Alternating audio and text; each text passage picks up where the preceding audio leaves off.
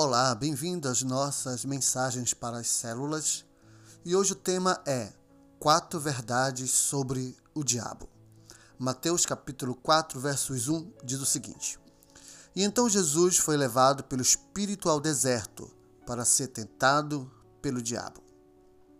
Queridos, infelizmente vivemos em uma sociedade que tenta de todas as formas ignorar a realidade a respeito do diabo e as consequências disso têm sido alarmantes.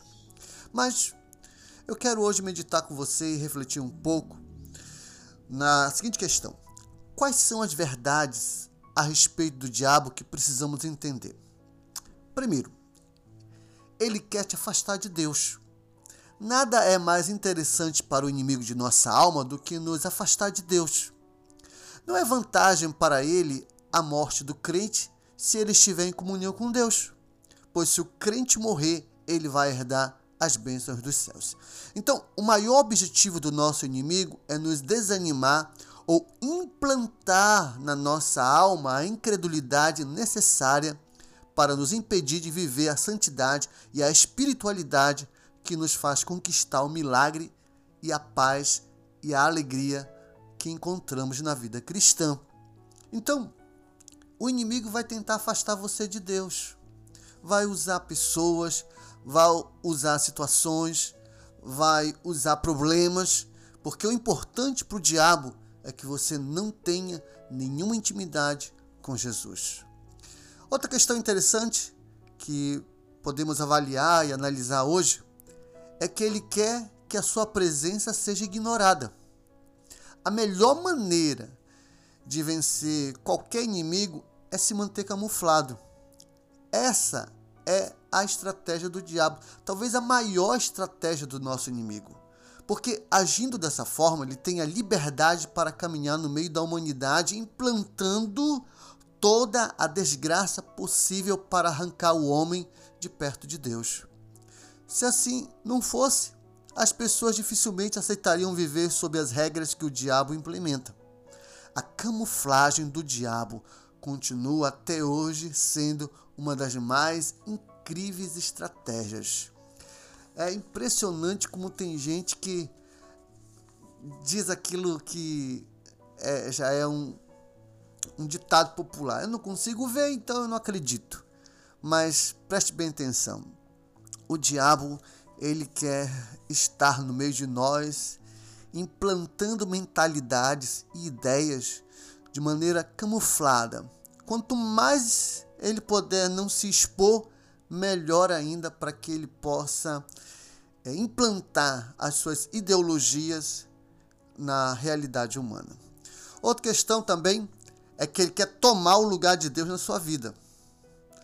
Ele quer, o diabo, reconhecimento e divindade. Por essa razão, ao longo de milênios, ele sempre vem se escondendo por trás dos ídolos.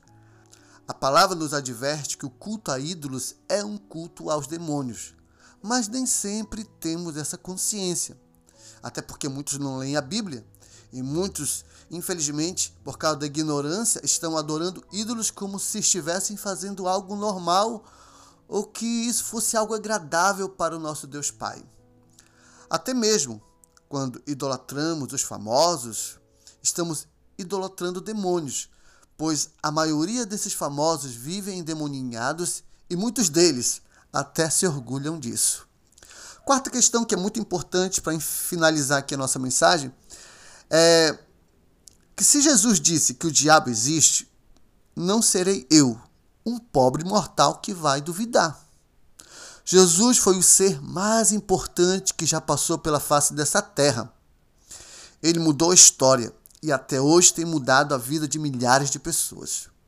E uma coisa é certa e é muito interessante e que nós devemos colocar no nosso coração: é que se ele falou que nesse mundo existe a ação de demônios, e se ele falou que isso é uma realidade no meio de nós, então, não importa o que eu penso ou as minhas opiniões, se ele disse que demônios estão no meio de nós, quem sou eu para dizer que não?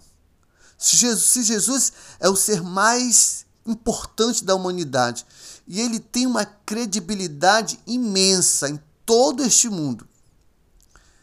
Então, se ele tem essa credibilidade, se ele é o nosso Deus, aliás, ele é o criador de todas as coisas, ele sabe do que está falando. E ele é Deus. Ele é a palavra viva.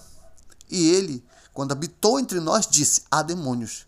Então eu que seja humilde o suficiente para aceitar a verdade que Jesus coloca no meu coração. Tem muita gente que diz: ah, demônio é invenção de pastor, demônio é uma invenção da religião para tentar submeter o homem, para poder manipular o homem. Mas o próprio Jesus, o Cristo, declarou que demônios existem.